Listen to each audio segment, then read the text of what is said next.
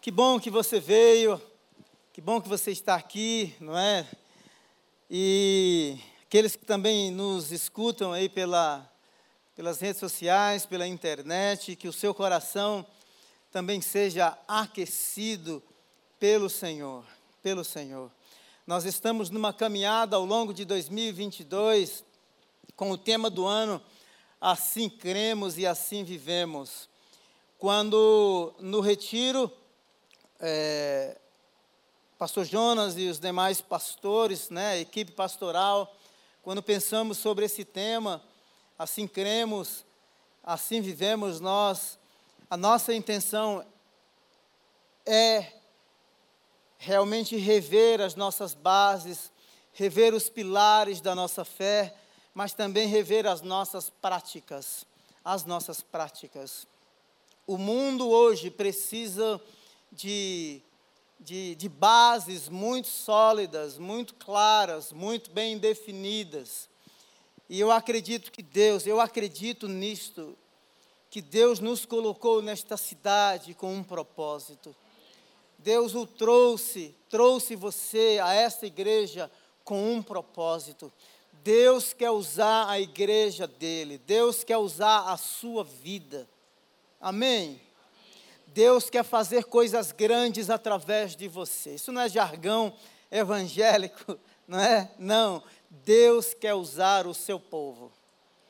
E que essa igreja continue sendo essa referência de vida, de amor, de graça, sabe? De bondade de Deus e assim por diante. E nós precisamos ter, todos nós, as nossas experiências pessoais Deus quer que você tenha uma experiência profunda com Ele, profunda com Ele, não é? Dialogar, não é? Tecer proposições, temas, conjecturar coisas sobre Deus. Podemos fazer tudo isso, mas Deus quer que você tenha experiências profundas e transformadoras com o amor dele, com o amor dele. Amém é, a salva de prata que recebemos lá na Câmara, sinta é, que essa, essa, esse reconhecimento é seu, porque nós ali estávamos representando você. Amém? Estávamos representando você, viu? Pastor Jonas, Pastor Gadelha, o Alexandre, é, eu e mais alguns pastores estávamos ali representando, representando você, por aquilo que Deus tem feito nesta cidade. Nós estamos aí há alguns meses que antecedem, não é, as eleições, e eu queria que você orasse e que o crivo da sua da sua busca, da sua escolha seja realmente o evangelho, o evangelho. O nosso tema desta manhã será o reino de Deus e os seus conflitos. O reino de Deus e os seus conflitos. Eu fiquei assim muito intrigado como que eu ia pregar esse assunto para vocês, né? Quando eu falo intrigado é assim, mas eu falo uma parte, de repente eu falo uma parte e não vou conseguir falar outra. Então eu já decidi ontem à noite que eu vou falar sobre o reino de Deus e os seus conflitos em duas partes. Primeira parte, nós vamos dar uma boa passeada na Bíblia hoje. E na próxima semana eu quero falar sobre. Ah, porque geralmente, quando nós pensamos em conflito, ou no conflito do reino de Deus, ou o reino de Deus e os seus conflitos, a nossa tendência é pensar sempre numa guerra espiritual, e é verdadeira, ela é real, não é? O diabo existe, os demônios são realidades espirituais. E mas a gente sempre pensa nas coisas mais escabrosas possíveis. E a gente não, não pensa no campo da filosofia, no campo da ciência, como um inimigo, às vezes de forma muito polida, polite, não é? Por trás da cultura e por trás da mentalidade. Então, no próximo domingo, aqui às oito, nós vamos falar um pouquinho sobre o reino de Deus e os seus conflitos no aspecto mais filosófico. E você certamente será. Quando eu falo filosófico, não é, não é assim, do ponto de vista simplesmente do discurso abstrato, aquela coisa distante da nossa realidade, não. É como essa filosofia aparece na cultura e na mentalidade da época. Amém? Então, nós vamos ter essa conversa é, sobre o tema o Reino de Deus e seus conflitos em duas partes. Primeira coisa que temos que pensar é que este século tem um governo. Tem um governo. Quando Deus criou o ser humano de forma perfeita, Deus deu autoridade para governar. O ser humano perdeu essa autoridade quando pegou, quando, pe, quando pecou, não é? E ela é reconquistada na cruz do Calvário, quando o reino de Deus, o governo de Deus realmente chega, chega até nós. E esse mundo ele tem um sistema, um sistema que opera muito complexo, das mais variadas formas, e nós precisamos discernir. Um dos meus motivos de oração desde o início da minha conversão, ainda muito imaturo na fé, neófito na fé, eu sempre orava para Deus: Deus, dá-me discernimento. Dá-me discernimento para que eu não seja enganado. E eu lembro-me que eu estava uma vez numa dificuldade financeira muito grande lá na Inglaterra, eu e a minha família. E eu fui num encontro de empresários, não é? E uns camaradas contando aqueles testemunhos assim, que você fica rico do dia para a noite. E era uma proposta assim, não é? Muito atrativa. E Deus falou no meu coração: oh, não estou nesse negócio aí não. E eu falei assim: eu peguei na hora, saí daquele encontro e fui para minha casa. Então você precisa realmente de discernimento neste tempo, em todo o tempo, para a vida inteira. Este século tem uma cultura, e você sabe é, quando quando é, Nabucodonosor levou a nata do povo de Israel, principalmente do reino de Judá, ele levou os sábios e os, os entendidos, homens muito bem preparados e muito bem qualificados. Quando eles chegam dentro do reinado de Nabucodonosor, não é? Nabucodonosor muda o nome daqueles quatro jovens e pede que eles sejam treinados na cultura babilônica. Quando se muda uma cultura, muda-se a mentalidade, porque as pessoas vão, vão enxergar o mundo e praticar a sua fé, as suas crenças, os seus valores à luz daquela cultura. E não importa, não importa, a cultura no geral ela está comprometida pelo pecado. Há uma cultura da destruição, da separação da humanidade para com o Criador. Há uma inversão de valores, assim, escandalosas, escandalosas no século 21.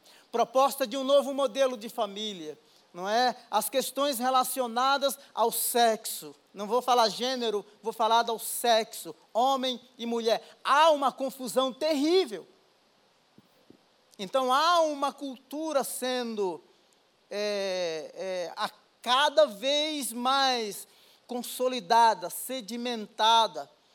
E, e como vamos responder a tudo isto? Como vamos responder a tudo isso? Por isso, na minha primeira ministração, quando eu falei que nós devemos realmente, realmente antes de aprender a navegar, nós precisamos aprender a nadar. E a gente nada é discernindo os tempos, as estações, as mentalidades, os sistemas que operam é, é, por meio da cultura, na economia, e assim, e assim por diante. Então, falar do reino de Deus e seus conflitos é um tema muito atrativo. Nós temos que compreender que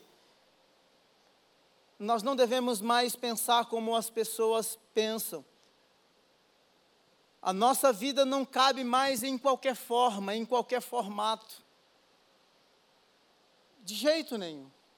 Nós ressuscitamos em Cristo para uma nova vida, para um novo estilo de vida.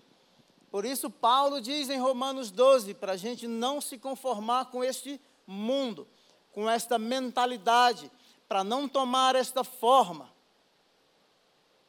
mas renovar-se aqui na mente. A mudança começa aqui, a transformação começa aqui.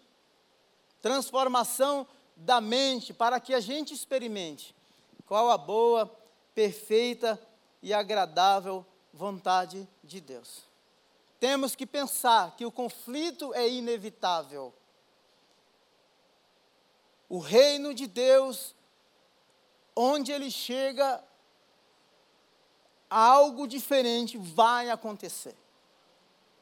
O reino de Deus é contracultural. A luz resplandece nas trevas, e as trevas não prevalecem. As portas do inferno não prevalecerão contra a minha igreja. Então nós estamos numa guerra constante. A guerra é constante. Fortalecei-vos no Senhor e na força do seu poder, porque a nossa luta não é contra carne e sangue.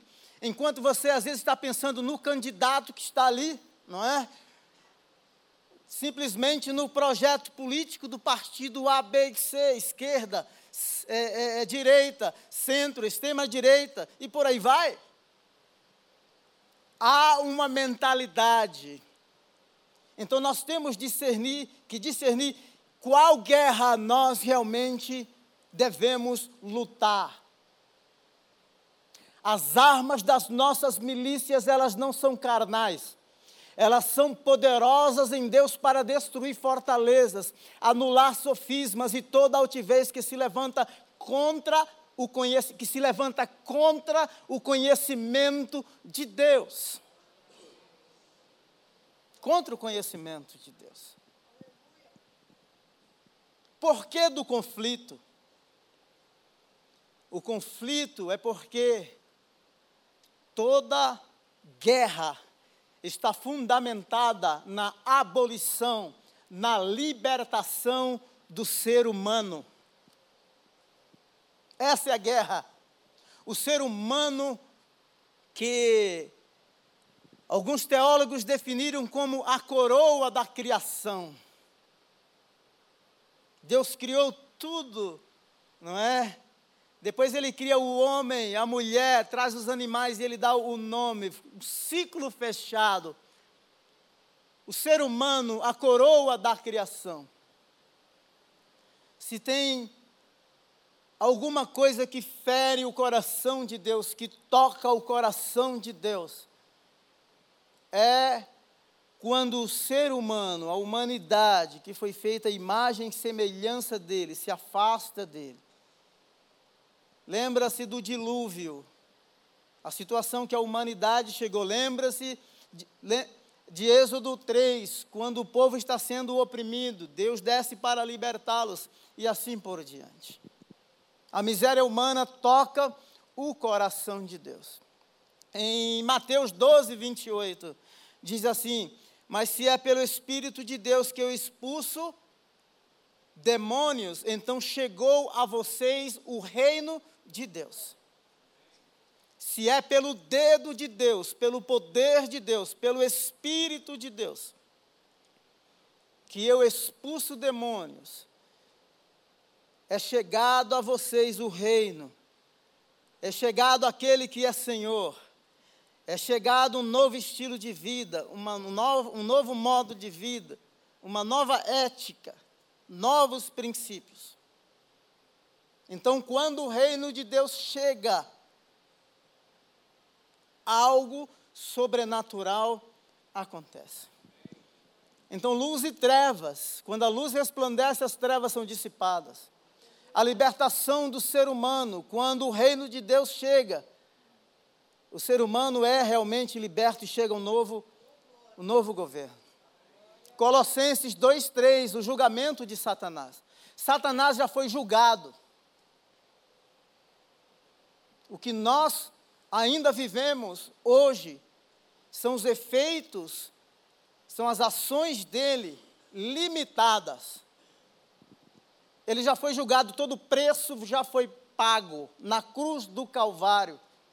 Toda a cédula de dívida que era contra nós foi rasgada, ou seja, Satanás e os seus demônios perdeu a força. O dia dele vai chegar, do julgamento final. Mas do ponto de vista do sacrifício da cruz do Calvário, ele já foi derrotado. Cristo triunfou na cruz do Calvário sobre, sobre ele. Cristo expôs a vergonha, principados e potestade triunfando sobre ele. E tendo despojado os poderes e as autoridades, fez deles um espetáculo público. Então não dê a Satanás uma autoridade que ele não tem sobre você. Porque quando o governo de Deus chegou sobre a sua vida, ele se tornou o Senhor da sua vida. Senhor da sua vida. Lembra-se de Jó, quando Satanás chega para acusá-lo? Lembra-se de Pedro, em Lucas 22, a partir do verso 31, quando Satanás pede a cabeça de, de Pedro a prêmio, Jesus diz assim: Eu roguei por você. Ele é a nossa proteção. Mil cairão ao nosso lado, dez mil à nossa direita, e nós não, mas nós não seremos atingidos. O ser humano, ele se tornou escravo porque ele recebeu uma natureza ao cair, ele recebeu uma natureza pecaminosa. E ele não pode sair deste aprisionamento por ele mesmo. A palavra salvador, salvação, redentor, tem essa conotação de alguém mais poderoso, mais forte, que entra na casa do valente, o amarra e toma o despojo. O nosso Senhor é soberano, o nosso Senhor é poderoso. O apóstolo Paulo, em Romanos 7, disse assim: Existe uma lei que opera nos meus membros a lei do pecado, a lei da morte. Aquilo que eu não quero fazer, eu acabo fazendo.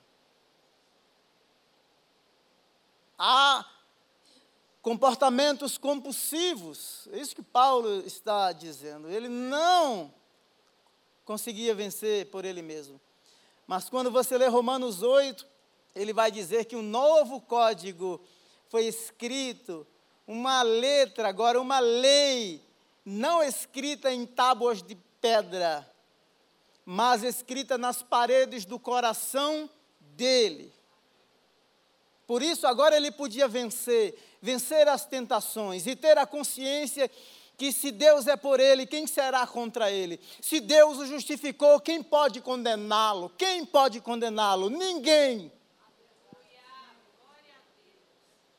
o reino de Deus e os seus conflitos. Lucas capítulo 19, verso 10 diz que o filho do homem veio buscar e salvar o que se havia perdido. A humanidade estava perdida.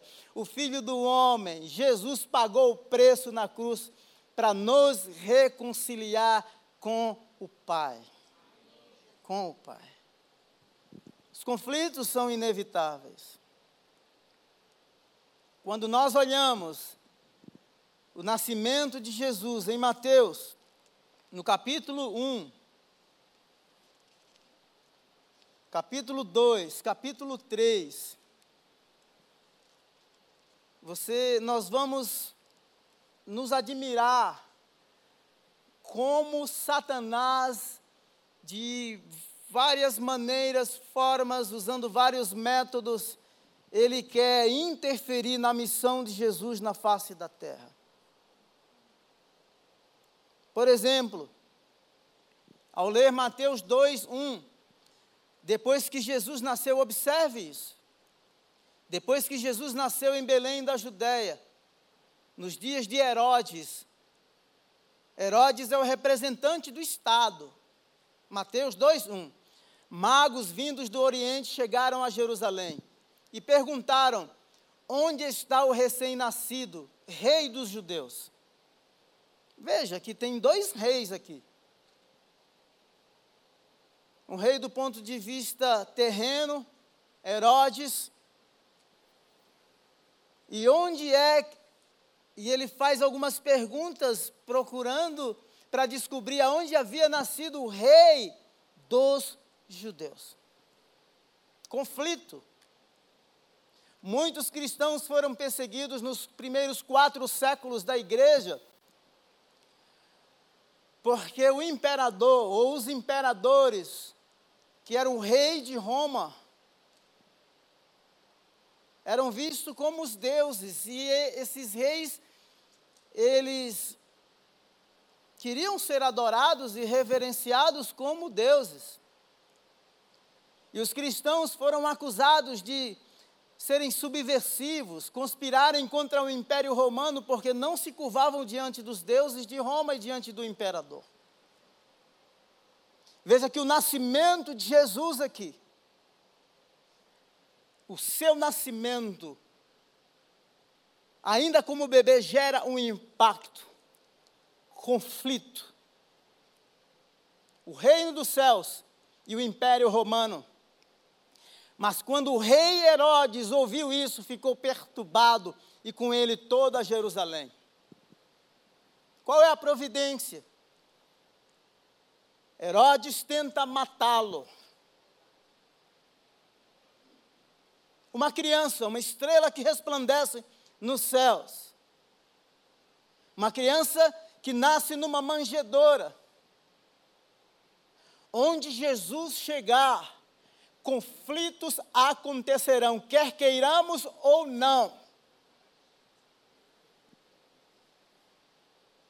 Depois que partiram, o anjo do Senhor apareceu a José, é, Mateus 2,13, apareceu a José em sonhos e disse: Levante-se, tome o menino e a sua mãe e fuja para o Egito. Fique lá até que eu lhe diga. Pois Herodes vai procurar o menino para matá-lo. Lembra da história de Moisés? É como se o autor aqui estivesse se referindo à história do Êxodo, mostrando que Jesus é o novo Moisés. E assim como o Faraó tentou matar o libertador do povo que estava preso no Egito, Herodes, um Deus, representante do Estado, guarde essa palavra, Estado, tenta matar o Salvador da humanidade, tirar Jesus de cena. E ele fugiu para o Egito e volta somente depois. João Batista Mateus capítulo 3, verso 1. Nós temos que ler esses textos dentro do contexto da época. Haviam 400 anos de silêncio profético.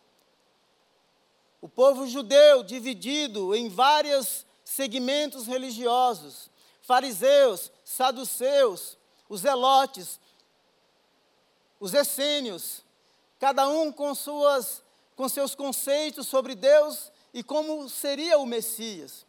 Os movimentos messiânicos que aconteceu nos 400 anos de silêncio. Por quê? Porque havia no coração humano o anseio da vinda de um Salvador. Aquele que realmente governaria Israel, que estabeleceria o reino. E João Batista aparece no deserto da Judéia, pregando: arrependei-vos, porque o reino de Deus está próximo. Ele está citando aqui, essa citação, é a citação de Isaías do capítulo 40. Ele é o precursor, ele anuncia a vinda do rei.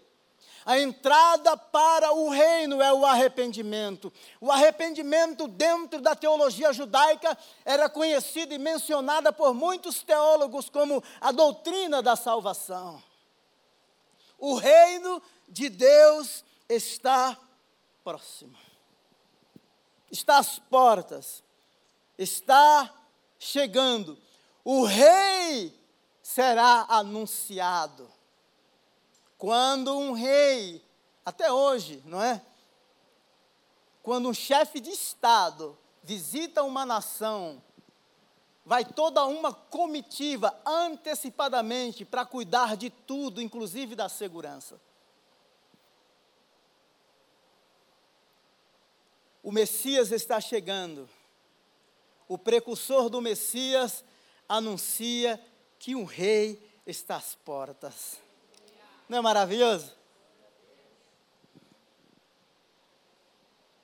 3:11, Mateus 3:11, eu os batizo com água para arrependimento, mas depois de mim vem alguém que é mais poderoso do que eu. Mais poderoso do que eu. Tanto que eu não sou digno nem de levar as suas sandálias. Ele os batizará com o Espírito Santo e com fogo. Veja só que o precursor está reconhecendo que Jesus é maior que ele. Que o rei que virá é maior do que o profeta que está o anunciando. Uma coisa que eu acho linda aqui é que o anúncio do rei, ele é atestado de várias maneiras. A primeira coisa é que João veio para testemunhar da luz, apesar de não ser a luz. João 1,7, ele veio como testemunha para testificar acerca da luz, a fim de que, por meio dele, todos os homens crescem verso 8 e 9, ele próprio não era a luz, mas veio como testemunha da luz. Sabe uma imagem que eu acho linda? No livro de Mateus, no capítulo 4. E só para você ter ideia de como esse conflito é inevitável. E o evangelho de Mateus é o evangelho do reino. É o evangelho do reino de Deus e é o evangelho do reino dos céus. Os judeus tinham a expectativa de que Deus iria estabelecer um reino físico. Mais à frente, que chamamos de a era vindoura.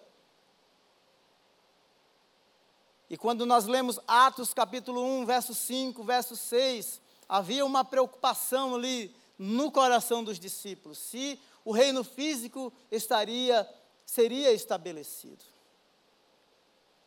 Porém, como defini na primeira pregação, o reino de Deus é o governo de Deus no coração daqueles que recebem a Cristo como Senhor e Salvador e o governo de Deus sobre o seu povo, sobre a sua igreja. Ele próprio não era a luz, mas veio como testemunha da luz. João Batista testemunha da luz, apesar de não ser a luz. Mas o que estava vindo ao mundo era a luz que ilumina todos os homens. João 1, 9. Olha só, Mateus capítulo 4, verso 15. Terra de Zebulon, terra de Naftali, caminho do mar além do Jordão, Galiléia dos gentios. O povo que vivia em trevas viu grande luz. Aqui Jesus começa o ministério público, ele sai do anonimato e apresenta-se como esse facho de luz que ilumina aonde, as trevas, há trevas e as trevas são dissipadas. O reino de Deus é um reino de luz e as trevas não prevalecem. Sinais que, as, sinais que atestam a presença ativa do reino. Quais são os sinais? João Batista, além de ser o precursor,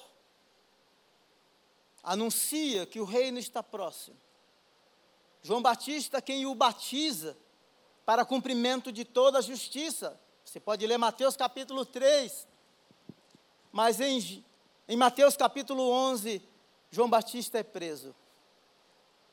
E ele manda, não é, o seu mensageiro, seus discípulos perguntar para ele assim: Olha, é este a quem nós esperamos ou virá um outro? Isso aqui é lindo. Lindo. São sinais que atestam a chegada do governo de Deus.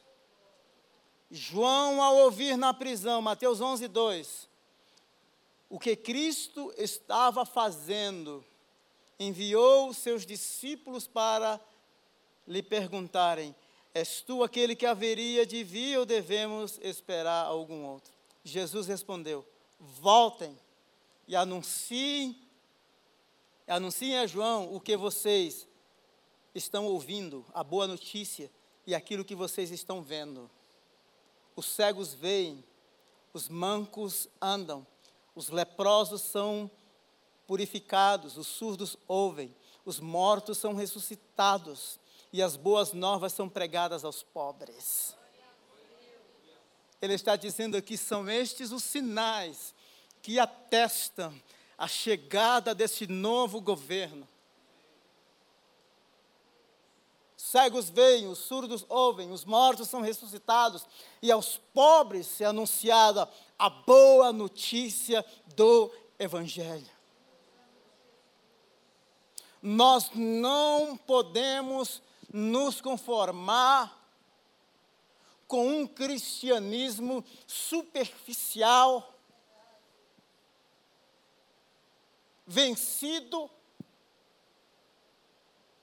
somente do ponto de vista racional, um evangelho, um evangelho muito filosófico. O reino de Deus é agressivo.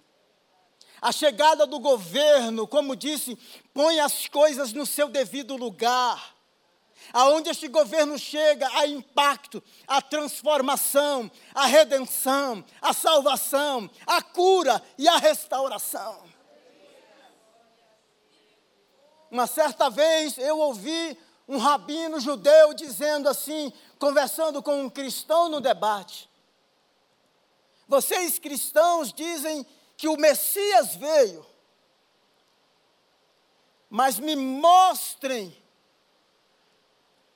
na vida de vocês quais os aspectos que atestam de que o Messias, o Rei dos Reis, o Redentor de Israel, o Salvador do mundo, mostre-me de maneira prática na vida de vocês de que este Messias chegou e que vive e que reina na vida de vocês.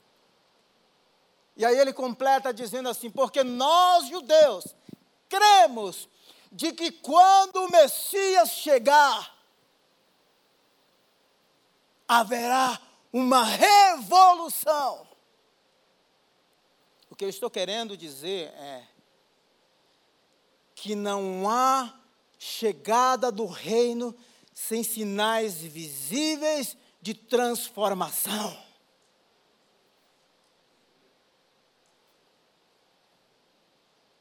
Não há. Eu chamo esses, esse, esse, esses três aspectos aqui, eu chamo de double check, né? É, é como se Jesus fosse agora iniciar o ministério público dele, e como, vamos pensar assim, é como se ele estivesse passando numa revista, e João primeiro atesta de que João não era a luz, mas a luz agora vai iluminar em todos os cantos da terra. Ele, o João pergunta: Olha, nós devemos esperar outro? Diz assim: Não. Diga para João que os cegos estão vendo, o reino de Deus já está presente. E aí agora é o Deus Pai que dá a certificação, o padrão de qualidade, né, o ISO 9000, o ISO 14000 e por aí vai. Está dizendo assim, ele está pronto para seguir com a sua missão. Assim que Jesus foi batizado, saiu da água, naquele momento os céus se abriram e ele viu o Espírito de Deus descendo como pomba e pousando sobre ele. Há o cumprimento da profecia proferida pelos lábios de João Batista. Há os sinais visíveis de um reino e um governo em ação. Mortos são ressuscitados, cegos veem. Eu sei que alguns são conservadores, dizem assim: não, isso aqui era para a igreja primitiva, os dons eram somente para aquela época. Não.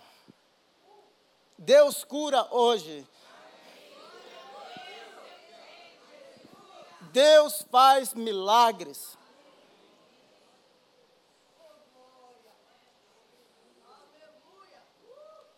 Alguns teólogos do século XIX diziam que a narrativa dos evangelhos sobre possessão demoníaca era esquizofrenia, problemas psicológicos. Jesus faz uma distinção muito clara do que é possessão, do que é doença. Há possessão e há doenças, de forma muito clara. A humanidade foi afetada. E um dia nós experimentaremos a restauração de todas as coisas. Mateus 3,17: Então uma voz dos céus disse: Esse é o meu filho amado em quem me agrado. Isso aqui é maravilhoso. O ministério de Jesus é atestado no cumprimento da profecia de Isaías 40 pela boca de João o Batista ou o batizador os sinais visíveis de que o reino, o governo chegou. E a unção para o cumprimento do ministério messiânico do Cristo, selado com o Espírito Santo para a missão.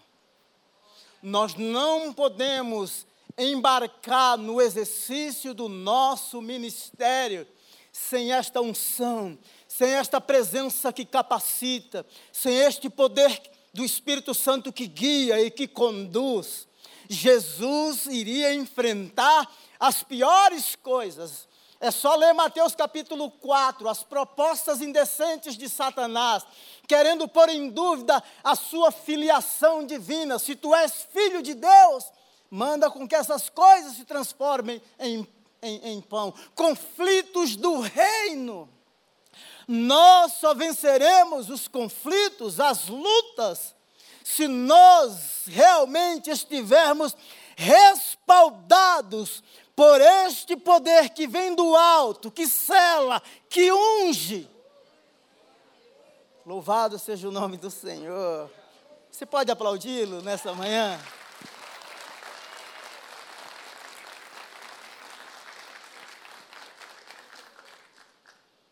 É este poder que faz do tímido ser uma pessoa ousada, que chama os que não são para confundir aqueles que são. Louvado seja o Senhor. Aqui a nossa timidez, a nossa finitude é respaldada pela graça, é respaldada pela unção, é Ele quem vai à nossa frente. A autoridade vem dos céus, vem do alto. Glória a Deus. Conflitos do reino. Os conflitos são inevitáveis.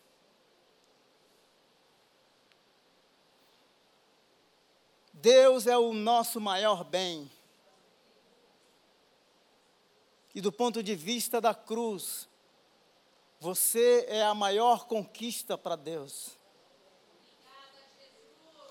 Deus estava em Cristo reconciliando consigo o mundo, sem imputar aos homens os seus pecados. A iniciativa foi dele. Ele veio ao mundo na pessoa de Jesus para que a comunhão fosse restaurada, para que o relacionamento entre aqueles que estavam separados, mortos em seus delitos e pecados, agora pudessem ter novamente comunhão com o Criador. Ele é o nosso bem maior. E mais, porque somos dele e ele é nosso, ninguém pode nos arrancar das mãos dele.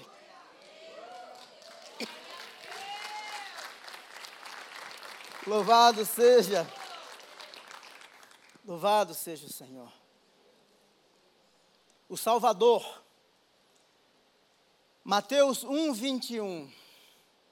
Ele dará à luz um filho, ela dará à luz um filho, e você deverá dar-lhe o nome de Jesus, porque ele salvará, salvará o seu povo dos seus pecados.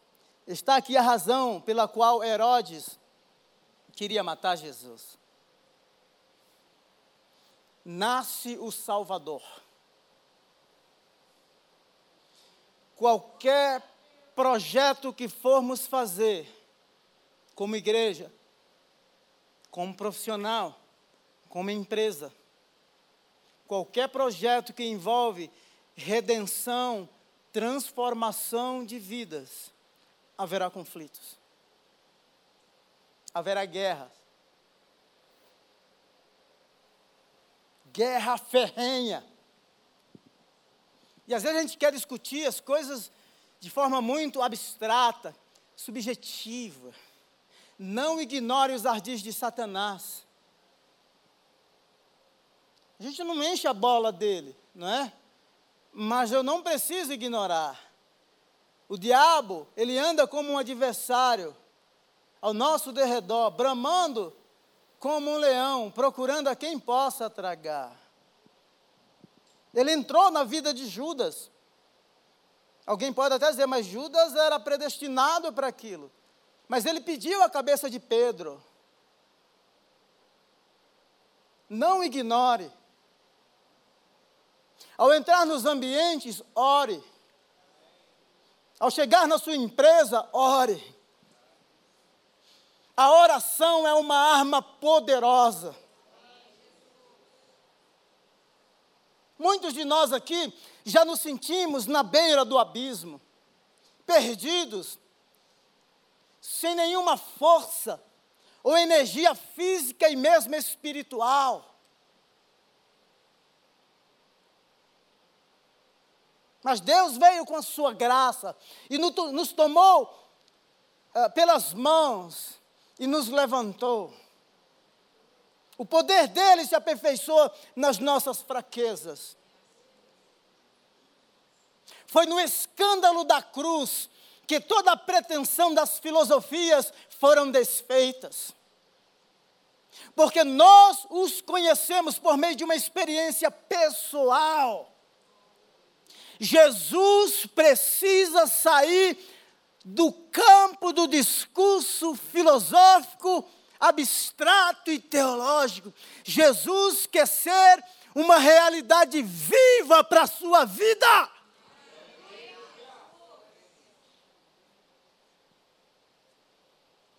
Quantos decretos? Faraó decreta que as crianças sejam exterminadas. Aí Deus levanta lá dentro do coreto de Faraó as parteiras. Elas acham graça diante de Deus. E elas vão dizer para o Faraó assim: Ó, oh, mas eu mandei você matar. Não, aí quando eu chego lá, as mulheres hebreias, elas são muito fortes. Chegou lá, o menino já nasceu.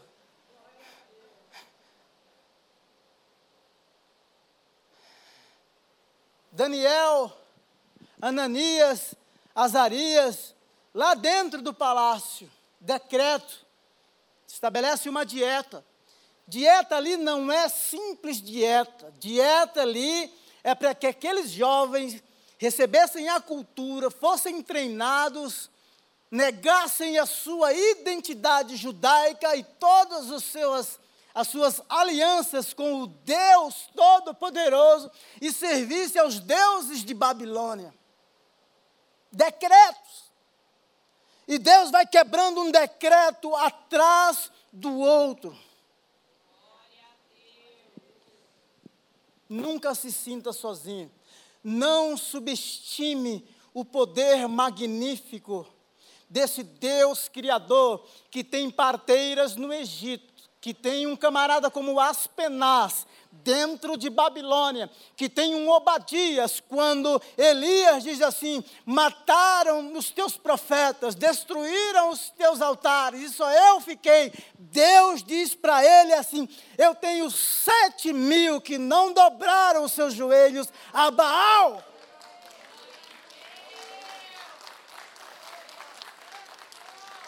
Deus tem um governo dentro dos governos da terra. Deus vai quebrando decreto atrás de decreto, mostrando que ninguém pode frustrar os seus planos.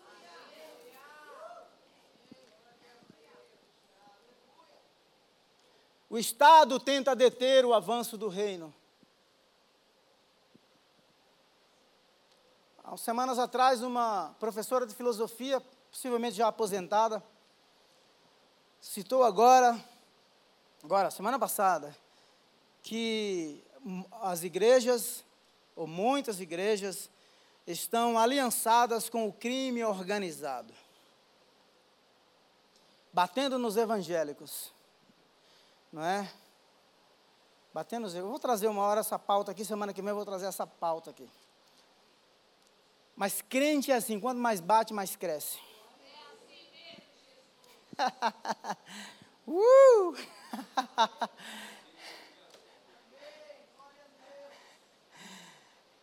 um historiador disse que o sangue dos mártires era a semente da igreja. Nero matava os cristãos, os pendurava em postes e ateava fogo para iluminar as ruas de Roma. A luz que resplandeceu dentro de Roma, mesmo Nero, a encarnação do anticristo, possuído por demônios, incorpora toda uma mentalidade oposo, oposicionista ao reino. Mas a luz que resplandeceu em Roma jamais poderia ser apagada por qualquer decreto de qualquer rei ou imperador. As bases de Roma já haviam sido, as bases do Império Romano já haviam sido tocadas da forma mais profunda pelo poder do Evangelho. A luz já havia resplandecido naquele lugar. Glória a Deus. Herodes tenta matar. É um império que conspira. Você vai perceber quanta coisa. Os decretos de Herodes. Herodes Antipas tenta matar Jesus. Quando você lê Atos capítulo 4, Atos capítulo 5, Atos capítulo 12, você percebe que as autoridades aliançadas tentam impedir o avanço e o crescimento do Evangelho. Eu tenho falado que toda forma de perseguição virá, toda perseguição na América Latina ou em muitos lugares vem em forma de decreto. Projetos de lei.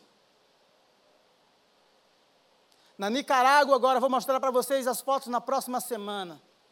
O que é que acontece? O que é que está acontecendo?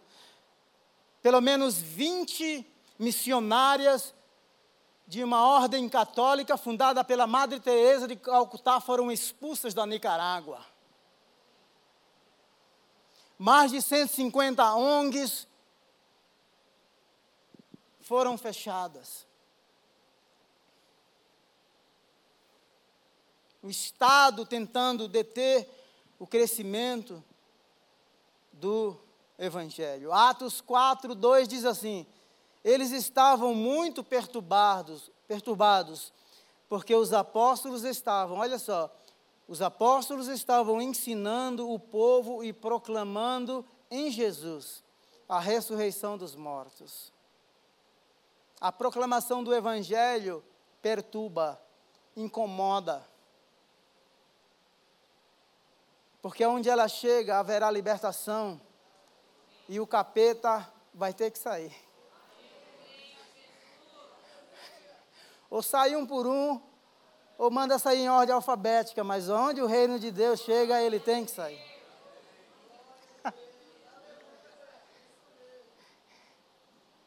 Eles estavam perturbados. Então o sumo sacerdote, Atos 5,17. Então o sumo sacerdote e todos os companheiros, e todos os seus companheiros, membros do partido dos saduceus, ficaram cheios de inveja. São realidades opostas. A gente se alegra por proclamar, mas a nossa proclamação possivelmente atrairá alguns inimigos. E atrairemos perseguição. O que importa é que o Evangelho seja anunciado. Que vidas sejam libertas. Nós temos que estar dispostos a pagar qualquer preço para que o mundo conheça esta mensagem.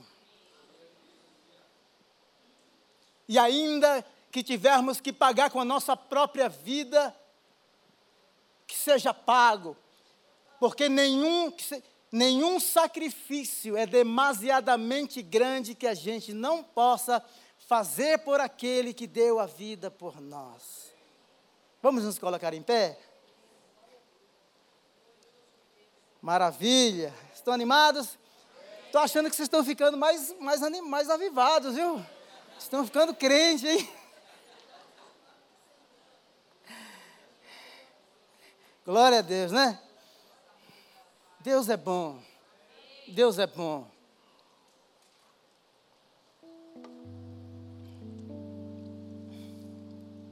João Batista mandou aquela notícia para Jesus.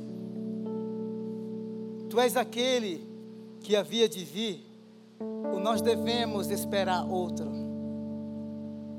Vai, diga a João, os cegos vêm, cegos veem, os surdos ouvem, os mortos são ressuscitados, e aos pobres é anunciada, é proclamada a boa notícia. Ele veio e veio para ficar. Ele veio e veio para morar. Você pode glorificá-lo nessa manhã? Quais as palavras de gratidão que você tem para dizer a Ele? Fale agora. Você pode dizer: Eu te amo. Talvez você lembre agora, passe um filme aí na sua cabeça, as memórias de momentos mais tristes angústias mais profundas. E porque ele chegou, todo esse quadro foi revertido. Hoje há sorriso nos lábios, a alegria, a satisfação, a realização. Porque você sabe, você sabe de onde ele te arrancou. Oh! Estávamos perdidos e fomos achados. O teu amor nos encontrou. O teu amor nos encontrou. Bendito seja o Senhor que nos amou primeiro. Obrigado pela libertação, pelas cadeias que foram é, quebradas. Deus eterno, pelas feridas na alma que foram curadas Deus eterno, pelas perdas irreparáveis que só o Senhor podia restituir. Obrigado, mas acima de tudo, Senhor, há um reconhecimento profundo no nosso coração. O teu amor nos encontrou, a luz resplandeceu, a luz resplandeceu. Nós nos tornamos visíveis, alcançados, visíveis aos teus olhos, alcançados pelo teu amor, acolhidos em teus braços. Bendito seja o Senhor. Bendito seja o Senhor. Pai, se alguém nessa manhã aqui ou pela internet que ainda não experimentou a chegada desse governo, que reconhece que essa luz já brilhou, já resplandeceu, e que de alguma forma tem resistências, tem medo, temores. Deus eterno, que essa pessoa seja livre agora, pelo poder que há no nome de Jesus. Que toda influência do inferno seja agora destruída, que todas as trevas sejam dissipadas, sejam espancadas pelo poder da luz. Venha o teu governo estabelece o teu trono neste coração, reina nesta casa.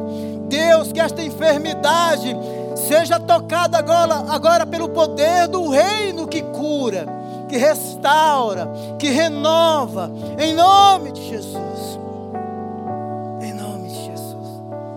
Te rendemos honra, glória e louvor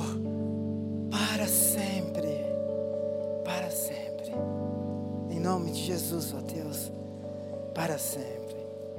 Eu gostaria de saber se alguém que não é crente fez uma oração, uma oração enquanto eu orava, você sentiu assim no coração de entregar a sua vida para Jesus hoje. Tem alguém aqui neste lugar ou alguém pela internet está nos ouvindo? Levante a sua mão assim, acene para que eu te veja, não?